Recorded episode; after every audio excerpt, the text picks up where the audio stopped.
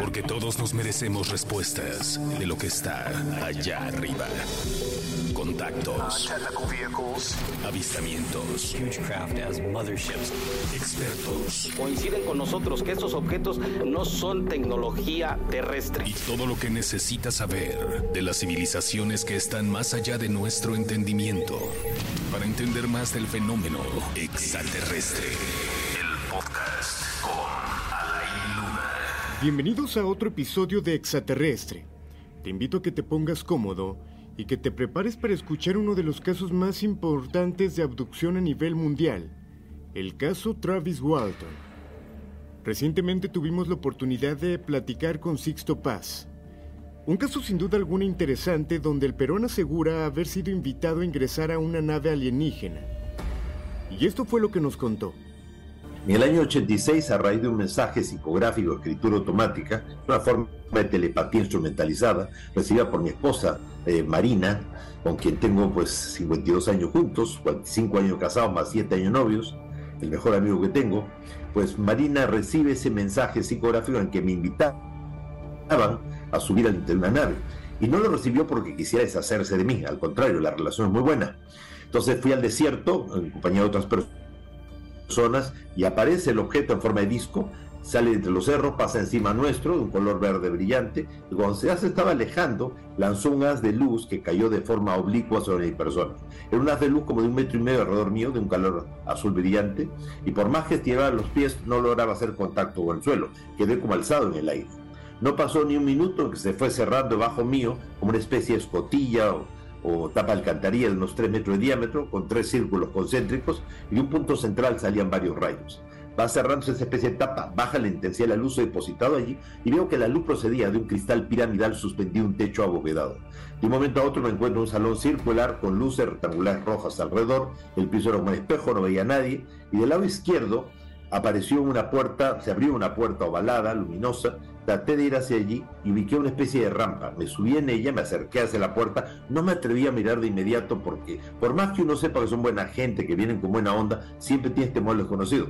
Cuando ya me decidí a mirar, vi que esa puerta comunicaba con un pequeño salón hexagonal con un falso techo compuesto por pirámides invertidas de ancha base cuadrangular de un color naranja. De manera detallada, Sixto Paz narraba lo ocurrido aquella tarde, asegurando tuvo acercamiento con estos seres no humanos.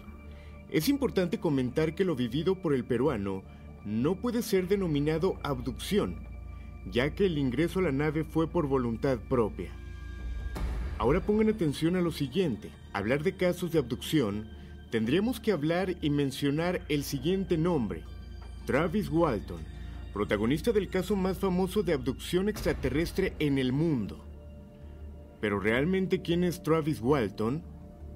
En los años 70 se desempeñaba como leñador.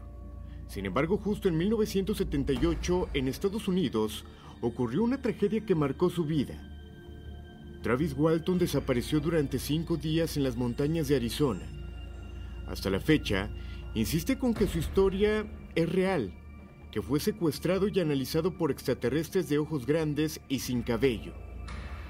Travis desapareció sin dejar rastro después de que él y sus compañeros de trabajo habían visto un enorme ovni, al que en un principio confundieron con un incendio en el bosque. Absolutamente todo era confuso. En un inicio la policía argumentó que Travis había sido sus compañeros hasta que reapareció extrañamente cinco días después, diciendo que criaturas alienígenas se lo habían llevado a una nave espacial. El hombre por su parte indica que todavía le teme a estos seres que se lo llevaron. Incluso después del episodio dedicó gran parte de su vida a luchar contra los escépticos y escribió un libro, desacreditando todas las teorías que intentaron refutar su testimonio. Pero realmente cómo comenzó todo Travis se encontraba con su equipo cuando de repente vieron fuego en el cielo, justo enfrente de ellos. Esto el 5 de noviembre de 1975, cuando salían del trabajo. Luego se dieron cuenta de que era un disco metálico claramente definido y a medida que se acercaban, esto era cada vez más claro. Se detuvieron, vieron lo que creen que era una nave espacial. Él salió del auto y caminó hacia el objeto. La nave espacial comenzó a hacer ruidos fuertes y el joven se zambulló para cubrirse detrás de un tronco, según relató. Al intentar ponerse de pie, fue derribado por un rayo de luz azul, similar a un rayo láser, y lanzado por los aires. I felt a numbing shock and lost consciousness.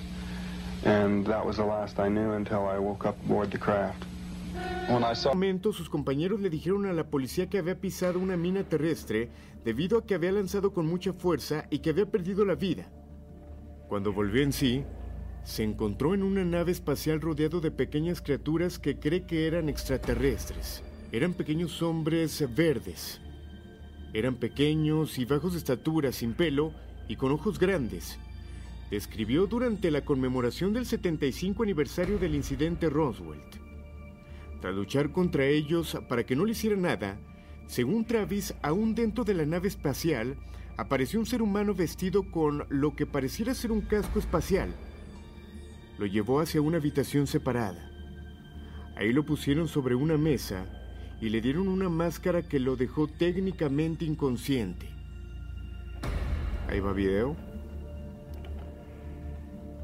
Posteriormente apareció tirado al lado de una carretera.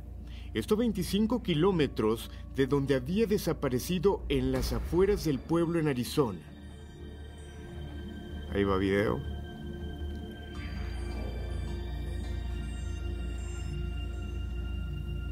Es importante mencionar que él no sabía absolutamente nada. No era consciente de que había desaparecido durante cinco días y al despertar caminó hacia la ciudad, donde fue encontrado devastado y conmocionado. Sin embargo, como era de esperarse, absolutamente nadie creía lo acontecido. Thing for Travis's family and emotional for us. Travis was my best friend, and our whole lives have been disrupted by this. We wondered if we would ever see him again.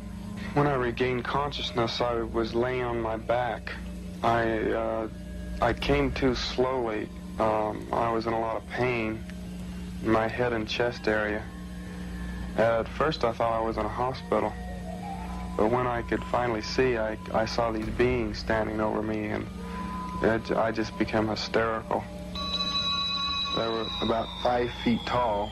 They had no hair, no eyelashes, eyebrows, very large heads, very large eyes.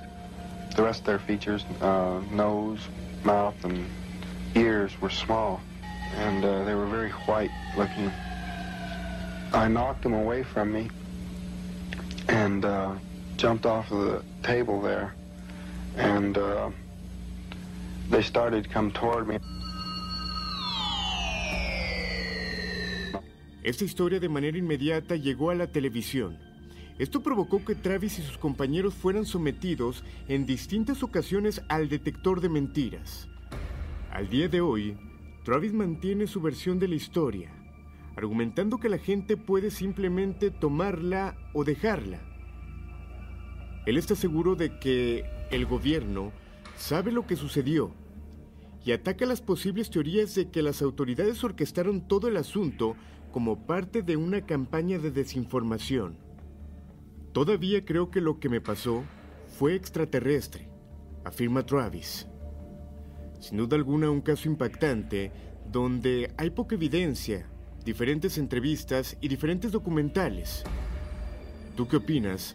Te invito a que lo dejes en los comentarios y que si tienes algún caso que quieras que el equipo explore, que investigue, lo dejes también aquí.